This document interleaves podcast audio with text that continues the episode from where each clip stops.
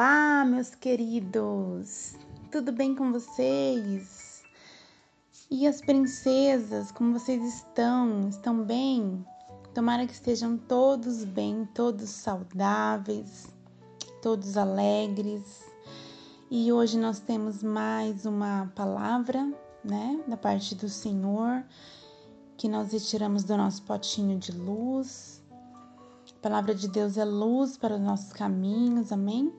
E a palavra que o Espírito Santo colocou no meu coração hoje para passar para vocês está no livro de João, capítulo 4, a partir do versículo 13. O capítulo 4, para quem já leu ou para quem ainda não leu, fala sobre a mulher samaritana. Jesus ele mudou toda uma rota de viagem só para entregar a vida eterna para aquela mulher. Então vamos lá, vamos ler a partir do versículo 13. Jesus respondeu e disse-lhe: Qualquer que beber desta água tornará a ter sede. Mas aquele que beber da água que eu lhe der nunca terá sede, porque a água que eu lhe der se fará nele uma fonte de água que salte para a vida eterna. Versículo 15: Disse-lhe a mulher: Senhor, dá-me dessa água, para que não mais tenha sede e não venha aqui tirá-la. Versículo 16: Disse-lhe Jesus: Vai, chama o teu marido e vem cá. A mulher respondeu e disse: Não tenho marido. Disse-lhe Jesus: Disseste bem, não tenho marido porque tiveste cinco maridos, e o que agora tem não é o teu marido. Isto disseste com verdade. Disse-lhe a mulher: Senhor, vejo que és profeta. Amém, queridos. Então, ah, aqui nós vemos o seguinte: a mulher samaritana aceita o convite de Jesus e Jesus é, já teve, já recebeu uma palavra ali de conhecimento e falou do passado dessa mulher.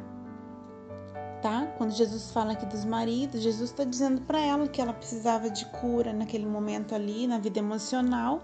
Então foi isso que ele mostrou esse passado para ela. E outra coisa é por que, que, que Deus fala do nosso passado pra gente, né?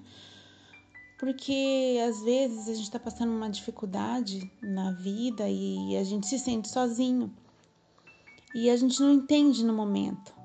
Mais para frente, depois que tudo aquele turbilhão de coisas é, passam na nossa vida, Deus sempre vai falar: Olha, filho, você passou por isso, isso e isso, mas eu estava lá, eu estava com você o tempo todo. Então aqui Jesus queria dizer essas duas coisas para a mulher.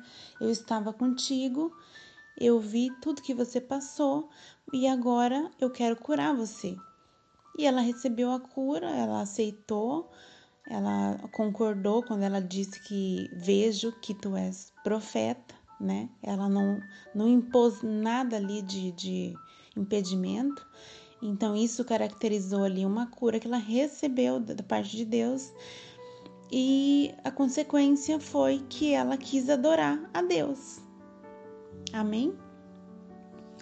Então, amados, é, aquilo que Jesus revela para você, aquilo que ele traz à tona, ele traz para curar, certo? Aquela palavra de conhecimento era só Jesus que sabia. Satanás também sabia? Sabia. As pessoas também sabiam? Sabia. E qual que é a diferença então entre Jesus e as outras pessoas? É que quando Jesus revela algo para você, ele revela para te curar. Ele revela para te tirar daquele lugar. Então, eu quero dizer para você, hoje, queira deixar Jesus ser essa luz dentro do seu coração. Porque dentro de você, meu amor, só Deus pode mexer. Você pode procurar todos os médicos, você pode procurar todos os psicólogos, você pode procurar os seus amigos, a sua família, você pode procurar todas as pessoas, mas a sua ferida, só Deus que pode curar. Há trevas dentro do seu coração que só Deus pode eliminar. Há raízes que foram enxertadas que só o poder de Deus para arrancar. Eu pergunto para você então, até quando você vai deixar esta mágoa te destruir? Até quando você vai deixar essa solidão assolar teu coração? Até quando você vai deixar a dor daquela traição lá do passado consumir você? Até quando você vai alimentar essa raiva, esse ódio por aquela pessoa que humilhou você? Amor, até quando? Eu te convido hoje para que você se liberte dessa alma ferida. Convido você para que você seja livre, para que você voe. Deus tem um lugar de refrigério para a tua alma. Deus tem um lugar de descanso para tua alma. Deus tem um lugar de paz para te colocar, para que você possa desfrutar. A mulher samaritana, depois que recebeu a cura, que aceitou ser liberta daquela dor do passado, qual a primeira atitude que ela teve? Qual foi o primeiro pensamento que ela pensou? Ela quis abandonar o passado. Primeiro lugar, ela abandonou o passado. Segundo lugar, ela abandonou o cântaro, aquela amuleta que ela carregava. Todos nós carregamos um tipo de amuleta para segurar a nossa dor. E, e aquela mulher, depois que abandonou o passado, abandonou o cântaro, ela foi viver a vida de liberdade. O Espírito Santo foi conduzindo ela para ela questionar Jesus ali, onde é que era a melhor forma de adorar, o melhor lugar de adorar, o que ela podia fazer para adorar. Amor, só há adoração genuína quando se está liberta. Entende isso? A Bíblia nos fala sobre isso em 2 Coríntios 3,17, onde está o Espírito de Deus, a liberdade. Deus quer te chamar hoje para ser livre, livre dessa dor, daquilo que te atormenta, daquilo que te aprisiona. Amém? Deus quer que você seja águia. Se inspire na águia. Dói falar da dor? Dói, querido dói muito, dói acessar essa dor. Nossa, como dói. Mas eu quero te dizer que Deus, ele faz tudo perfeito. Ele tira a casca da ferida, mas com a mesma mão ele cobre. Ele coloca o remédio. Entende? Ele é o Senhor que te sara, que te limpa, ele é o Jeová Rafá. Amor, confie em Deus. Confie em Deus. Entregue tudo ao Senhor e Ele satisfará o desejo do seu coração. Não entregue ao homem aquilo que só Deus pode fazer. Entendeu? Deixa eu te dizer uma coisa. Deus, Ele quer ver você limpo, Ele quer limpar teu coração primeiro, antes de colocar algo novo para você viver.